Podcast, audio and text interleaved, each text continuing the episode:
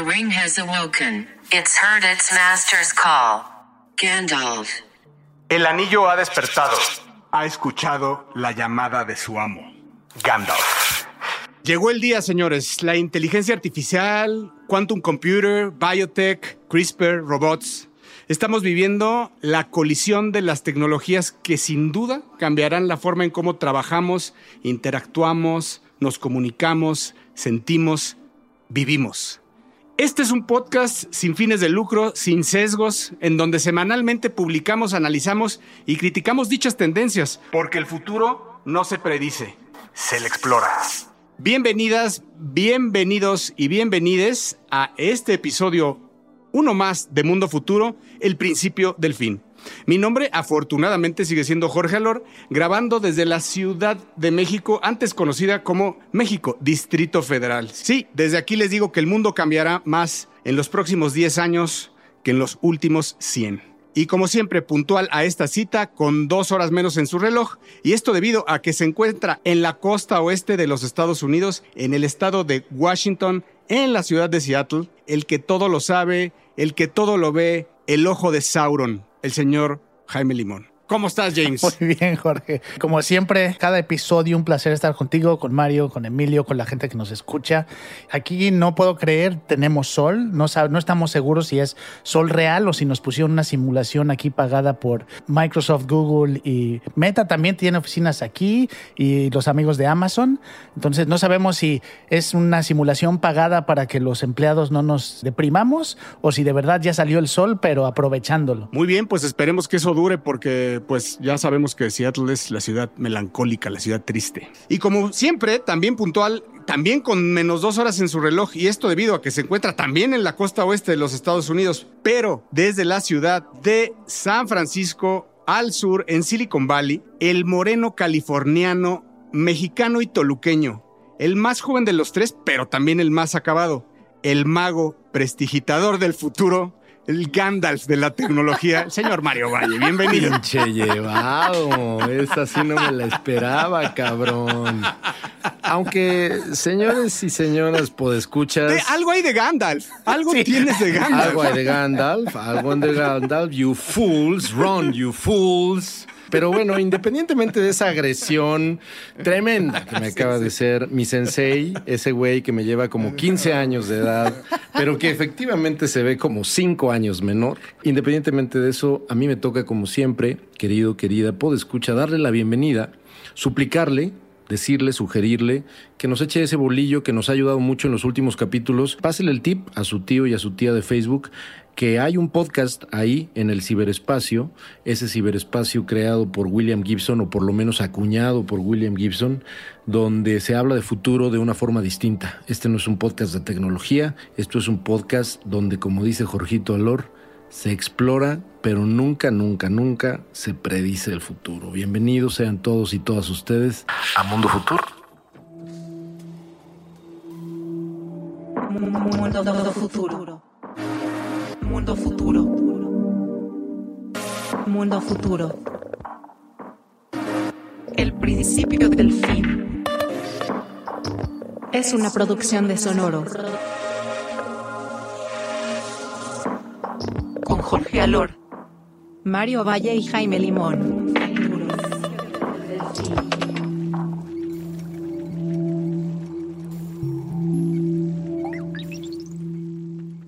Pues a mí me toca hablar de un tema un poco escabroso, bastante serio en mi opinión, y lo vamos a hacer desde una perspectiva no moral, eso es importante mencionarlo, lo vamos a hacer desde una perspectiva histórica y sobre todo viendo hacia el futuro, porque después de todo, este podcast habla del futuro. Y sin embargo, esto que acaba de suceder en Estados Unidos y relacionado a muchos otros lugares del mundo, creo que vale la pena analizarlo justamente desde nuestra trinchera y desde nuestros binoculares hacia dónde nos puede llevar esto en un mundo futuro. Bueno, pues resulta que todas las personas que nos están escuchando sabrán que recientemente en los Estados Unidos se acaba de echar para atrás una decisión que la Suprema Corte de Justicia del país tomó, fíjense ustedes, en 1973.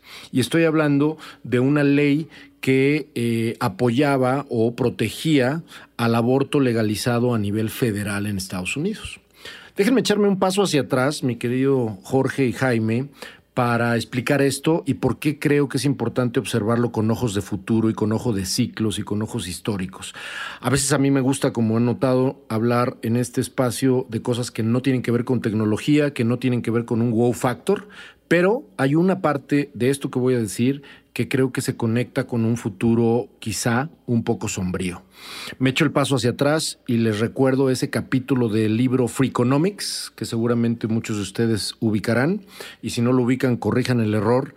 Freakonomics es un librazo que tiene un primer capítulo que describe justamente la ley de 1973 que fue aprobada por la Suprema Corte de los Estados Unidos para apoyar o proteger a las mujeres embarazadas que tomaban la decisión, la libre decisión de tener un aborto. Bueno, independientemente de si estamos o no de acuerdo con esa decisión, el punto es que esta decisión específica a nivel federal obviamente echó para atrás muchas prohibiciones estatales. Como ustedes saben, en los Estados Unidos hay muchas leyes locales, pero que se adecúan o se supeditan a las normas y a las leyes que la Suprema Corte de Justicia de la Nación establece. Bueno, Aquí lo interesante, y aquí viene la parte que quiero compartir con ustedes, Jorge y Jaime, es que hay investigación real, universitaria y científica que liga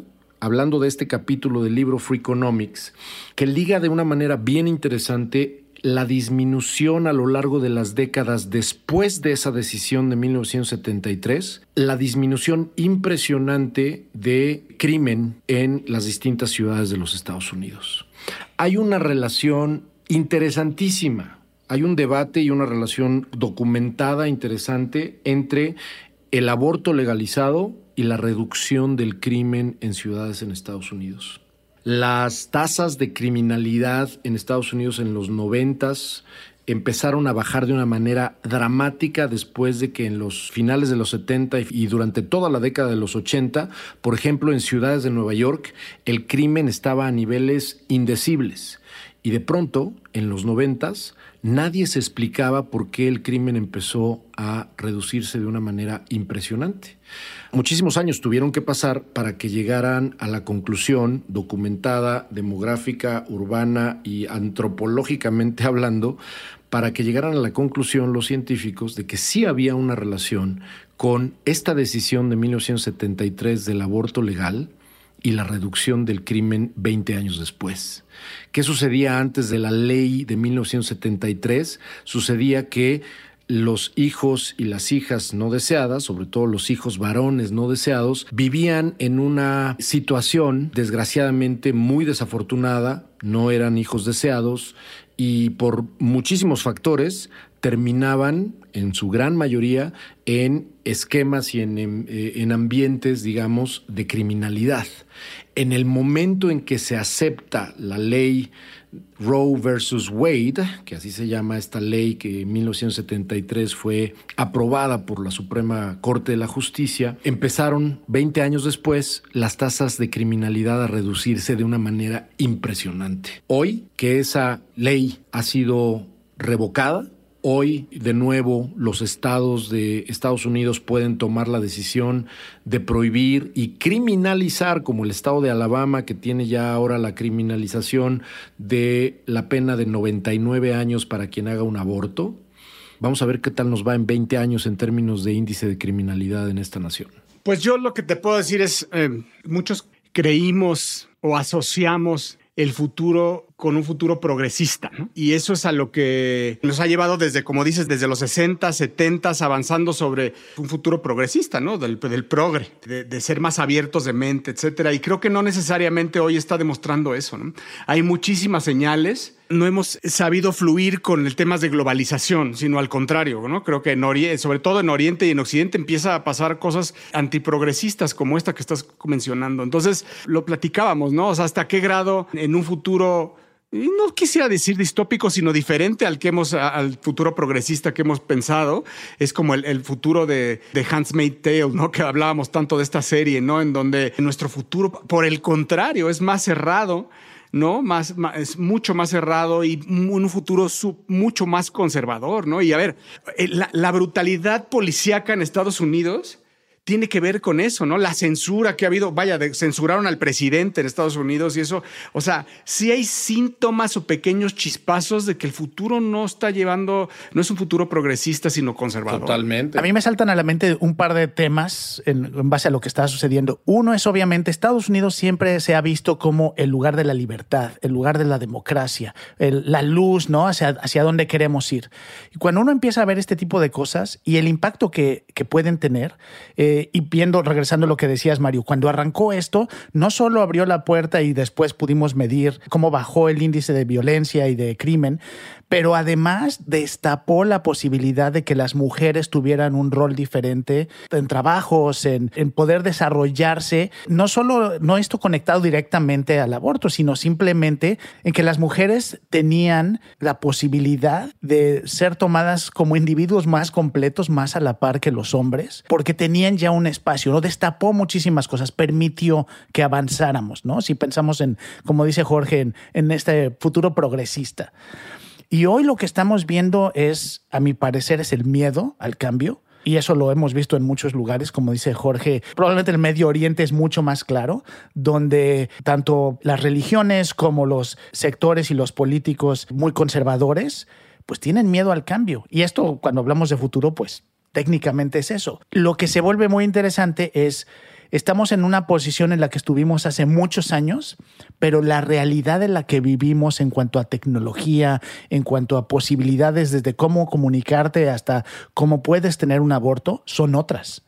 Entonces va a ser bien interesante entender cómo una realidad a la que nos echaron o a, o a la que estábamos acostumbrados hace muchos años, a la que vimos en esos setentas cuando esto sucedía, Hoy en día regresamos a esas circunstancias en manera de legislación, pero la realidad a la que vivimos, la gente joven que hoy vive, tiene Es completamente otra. es otro, es otro mundo. Va a ser interesante ver ese contraste. Y esa es una de las cosas que por eso recomiendo tanto este libro de Freakonomics. Ya sabe que aquí a veces recomendamos este tipo de lecturas. Por cierto, este es un libro escrito por eh, Stephen Levitt y Stephen Dubner.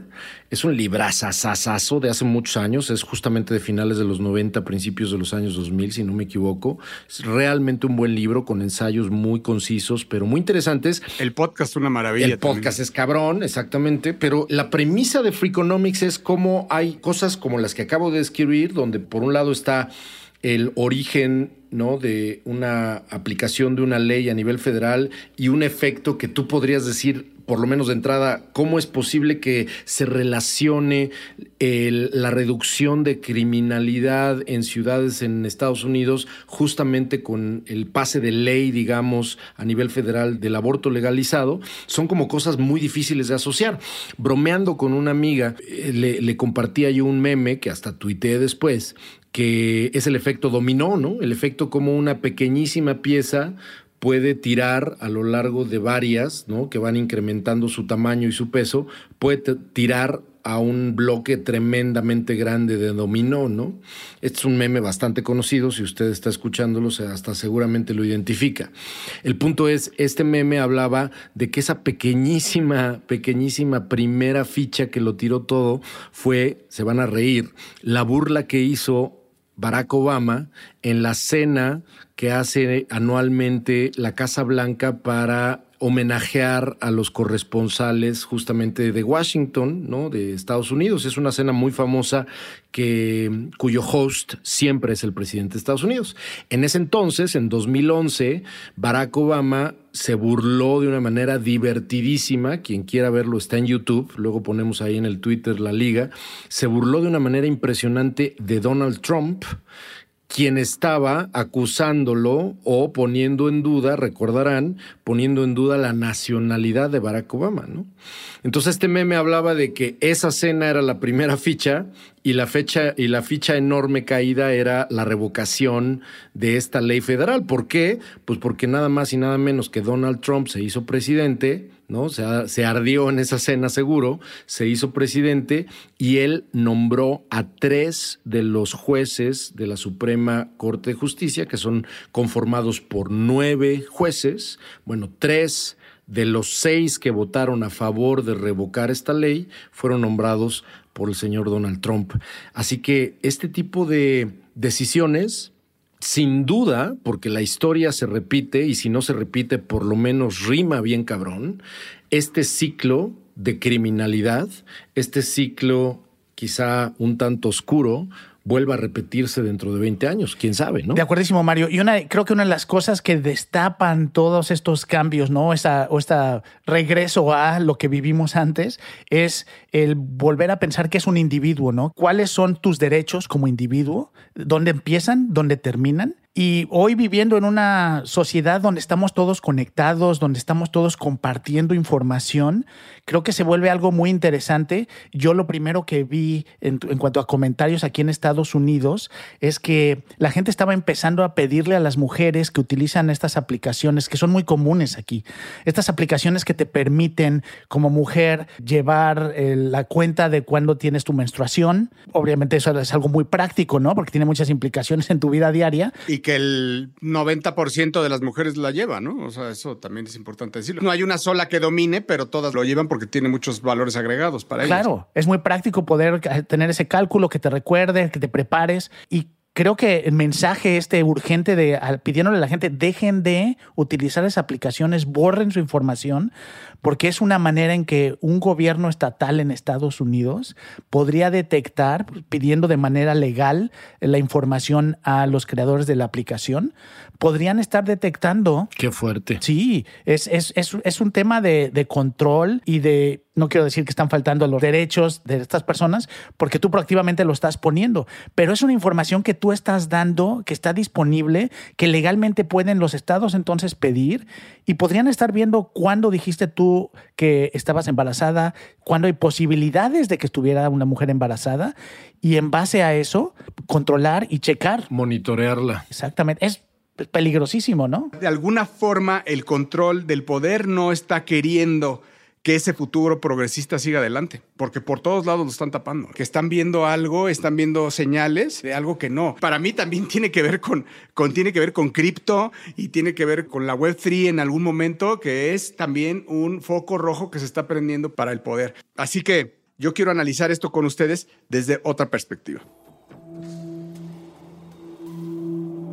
Mundo futuro. Bueno, y siguiendo con el tema poder, hay una noticia que nos dio comezón, nos dio comezón, en donde, sin llevarlo a la parte coyuntural de la noticia propia de Twitter, que ya está muy sobada, en donde, bueno, pues prácticamente se dice como un hecho que Elon Musk estará adquiriendo la red social, pues también ya hay rumores que empiezan a trabajar en la super app. Y cuando digo super app, para todos aquellos que no saben de qué estoy hablando, pues nos tendríamos que ir a, a China para conocer el, la super app. Cuando se habla de una super app, es una app, una aplicación que hace todo en una.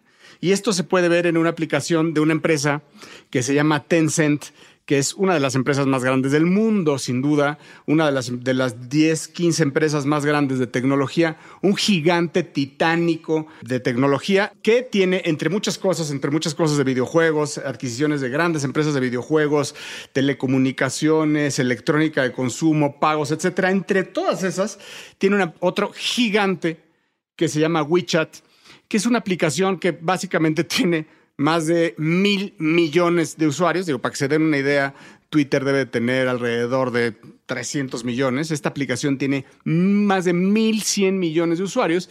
Y lo que hace WeChat, esta super app, es que hace todo, ¿no? O sea, básicamente, pues tiene un sistema de pagos de muchas formas, ¿no? Puedes pagar, vaya, puestos callejeros con WeChat, puedes hacer splits de dinero con tus amigos, puedes pagar cuentas, de hacer transferencias de chat a chat, puedes retirar ya incluso dinero de cajeros especializados, tiene un sistema también de, de match. ¿No? En donde, en donde pues te, geolocaliza de alguna forma y tiene un servicio como de Tinder. Claro que es una red social en donde originalmente pues empezó con, con mensajes de voz, luego fueron microvideos y ahora pues es todo una red social, etcétera. Vaya, al final es una app en donde puedes hacer todo. Para mí lo que pienso que hace de esta app un titán es el tema del control que tiene de los micropayments. Claro que volvemos a nuestro tema, al tema de este podcast, pues es una de las redes sociales que está intervenida no vigilada, intervenida por el gobierno. Claro que también tiene su propio, su propio search engine y tiene su, pro- o sea, su propio Google interno y bueno, está todo,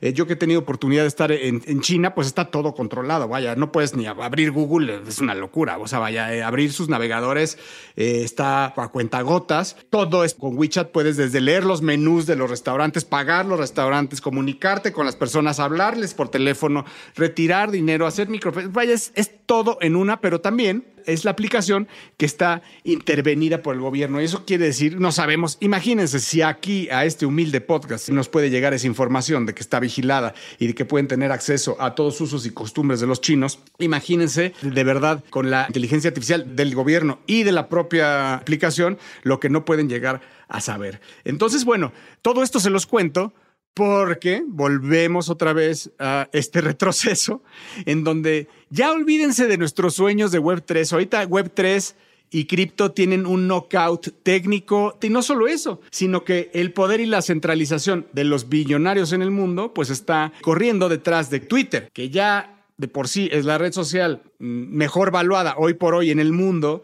pues la conviertan en una mega app, ¿no? O sea, ese es el sueño del señor Musk, en donde sí quiere que haya eh, free speech, ¿verdad? O sea, sí está diciendo que haya free speech y que no va a ser controlada ni nada, pero vaya, si esto sucede, ¿por qué no? Y después de todo lo que hemos estado diciendo, pues será un punto de control, porque el poder y la vigilancia es algo que le conviene al gobierno y por ende le conviene al señor. Es súper interesante imaginarse y aquí, como siempre, explorar las opciones de lo que puede pasar. Todo pinta para que Elon Musk sí se vaya a quedar como eh, dueño de, de Twitter y las implicaciones son muy extremas porque, como típico Elon Musk, un día hace comentarios que suenan súper liberales, donde dice que quiere que haya privacidad dentro de Twitter, que sea la manera en que la plaza pública y luego por otro lado prohíbe dentro de Tesla que o corren a gente que hizo ciertos comentarios. Entonces va a ser bien interesante ver cómo afecta, pero Jorge, lo que tú dices, el tema de las plataformas,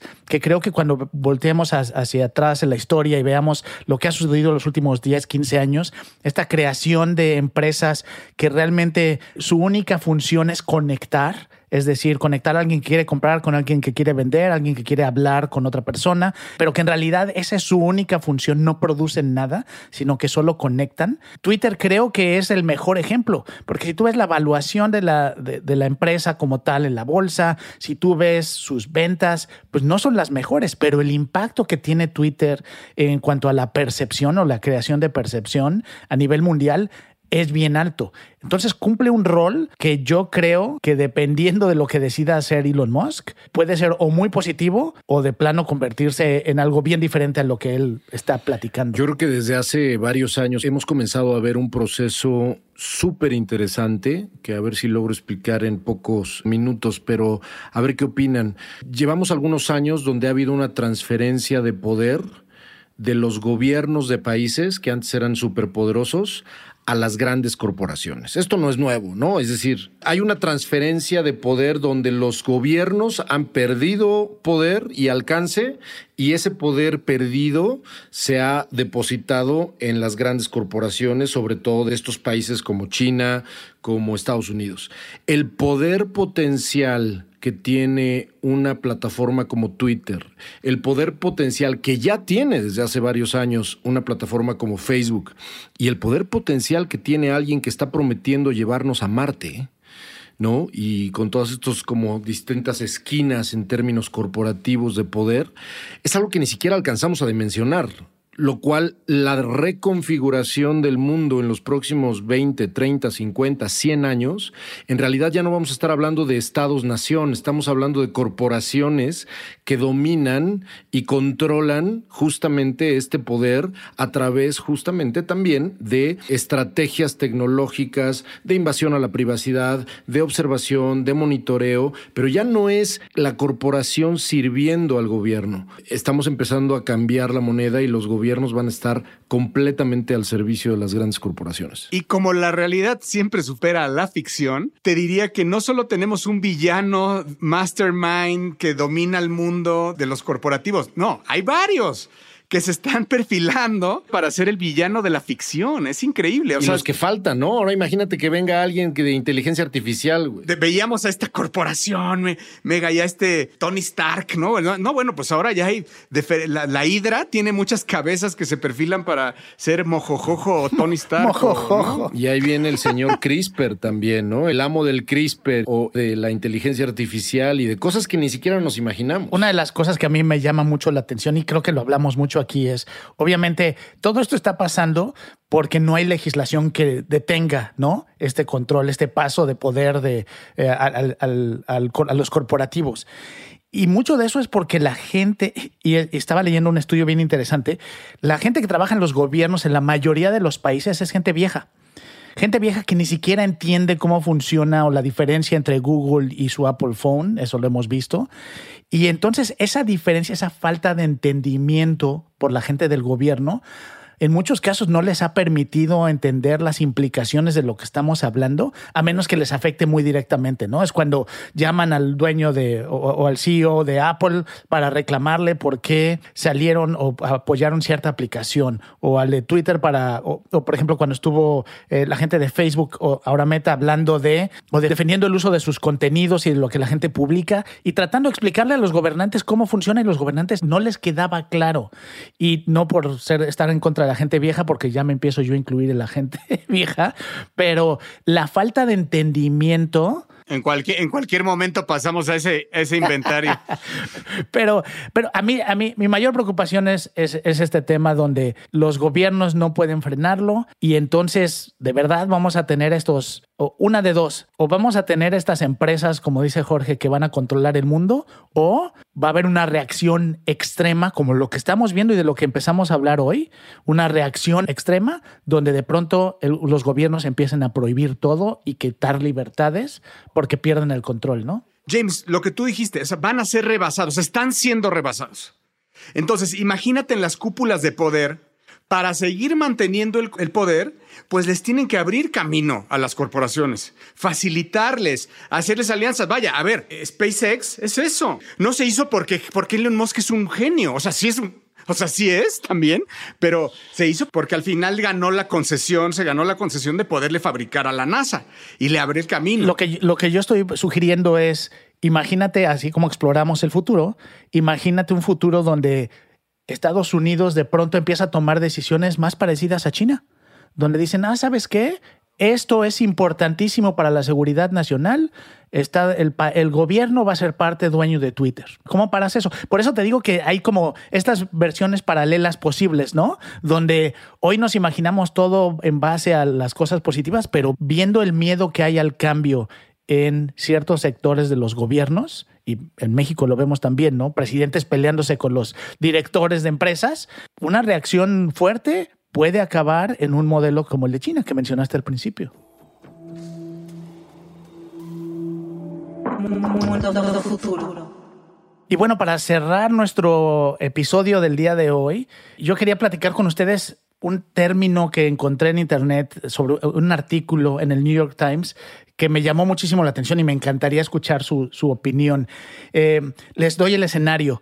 Eh, uno de los retos más grandes que tienen las empresas de redes sociales o foros, si usted participa, si usted que nos escucha participa en algún foro, sabe el reto que hay hoy en día de toda esta toxicidad, como le llaman en las redes sociales, toxicidad en cuanto a tienes ahí una persona que siempre da cosas negativas, que está hablando mal, pero al mismo tiempo pues genera movimiento, ¿no? Las, las empresas quieren mantener a gente que está activa en estos foros. Eh, y lo que ellos proponen eh, se me hizo muy interesante y es tomar a estas personas y poco a poco irlas conectando para que el foro, entre comillas, el foro en el que ellos están participando, de pronto pues, los apoya más y coincide con sus ideas y, y sin que se den cuenta, estas personas, estos usuarios en el foro o en la comunidad, sin que se den cuenta, están siendo llevados a interactuar con inteligencia artificial y no con personas. El término me encantó, el, el- el- el nombre que, que utilizaron se llama Heaven Banning, que es básicamente es que te baneen o que te manden a algún lado, pero a donde te mandan es al cielo. y, y a lo que se refiere es... la- o, al- o te mandan, más bien te mandan al Averno, ¿no? Pero no, bueno, sí, sí, pero tú no lo ves así, ¿sabes? Sí. Como en mucha ciencia ficción, donde el personaje de repente dice, ah, esto es todo lo que quería y de repente se da cuenta que pues esto es lo que quería, pero está en el infierno. Eh, es, es el equivalente. A ver, James, a ver, espérame, está muy loco lo que estás diciendo. A ver, si te estoy entendiendo y te voy siguiendo, si yo soy de alguna forma discrepo de alguna de las ideas de alguien y entonces me vuelvo para alguien hater o estoy, no, vamos a decir la palabra hater, estoy, estoy siendo, mandando hate y hate y hate. De repente me sigo escribiendo y empiezo a ver cómo estoy cambiando al mundo. ¿No? Estoy cambiando al mundo porque de repente eh, más gente empieza a, a- a comulgar con mis ideas y empiezo a, a- ver cómo tengo impacto en el mundo y nunca me doy cuenta que estoy interactuando con una inteligencia artificial y llevo días o quizá meses en donde yo estoy yo a lo idiota este, y ya me quitaron de en medio, realmente me quitaron de la conversación. Está muy loco. Y eso nos regresa a todo lo que vemos típico, ¿no? De que si la vida es una simulación y bueno, al final, por lo menos en estos foros, y, la, y es un tema que sí están revisando muchas de estas empresas que mencioné al principio, porque les facilita de alguna manera el poder seguir contando con esa persona en los foros. Eh, la persona sería feliz. El tema es que vive, vive engañado porque todas las personas, o las personas, entre comillas, con las- los individuos con los que habla en realidad no existen. Eh, y es una manera de controlar y manejarlo. Yo te diría, Jaime, primero que nada, pásame el sitio web y la información para dónde entregarles mi dinero a ese servicio, porque quiero mandarles a dos que tres cabrones que conozco. Oye, ¿qué tal que te ponen a ti, mi hermano? No, seguro, más bien seguro yo soy el que está ya ahí desde hace mucho en Twitter, güey. Ya, estoy ahí. Deberían de pasarme comisión, güey. Y la inteligencia artificial podría, perdón, la, la inteligencia artificial podría a lo mejor no darte todos los comentarios positivos, ¿no? A lo mejor te inventa ahí. Es más, ¿quiénes son, ¿quiénes son ustedes? ¿Dónde están? Regrésenme a mis amigos Jorge y Jaime, güey, porque estoy platicando con dos inteligencias artificiales, nada más, ¿no? A eso iba, ya hablando en serio, a eso iba. Imagínense en el futuro este tipo de simulaciones, pero ya en un ambiente inmersivo. Imagínense esto.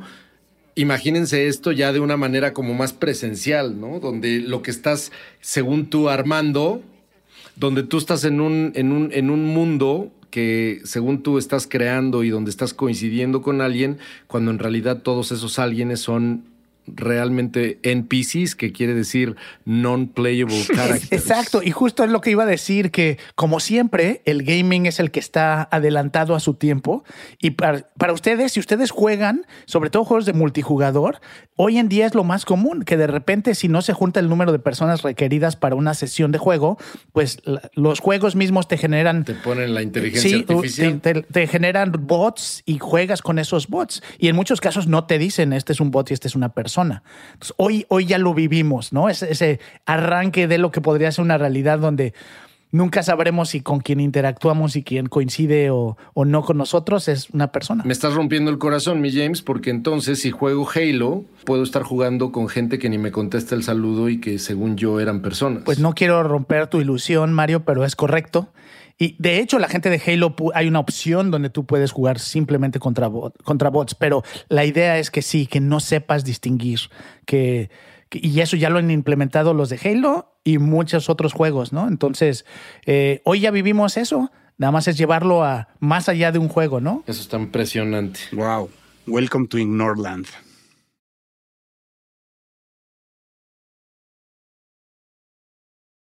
Pues una disculpa pública, una disculpa pública por este podcast que acabamos de grabar. Sabemos que no necesariamente otra vez cumplimos con este futuro utópico, promisorio y hermoso.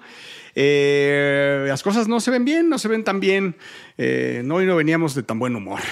Así que esperemos que para la próxima traigamos algo más divertido y, y- y- light, por lo menos, oigan. Menos, menos, menos dark. Sí, en la próxima, el, el- el próximo tema que yo traigo es, voy a hablar de una tecnología muy interesante que, que a mí me tiene maravillado, se llama NFTs, Non-Fungible Tokens. Ah, esa dicen que va a pegar. Voy a hablar de eso. Va a pegar, va Sí. a pegar. No, hombre, pobre. Así ya está. Así que está me- como el meme de, de, de- de Rocky, ¿no? Así de Adrian. Sí, sí, sí. Queremos, queremos un especial de NFTs, mate. Y bueno, pues muchas gracias, muchísimas gracias por quedarse con nosotros hasta el final de este podcast. Agradecerle al señor maestro de la producción, el señor Emilio Miller, estar con nosotros. Muchas gracias, James. Muchas gracias, Mario. Esto es Mundo Futuro, el principio del fin. Peace.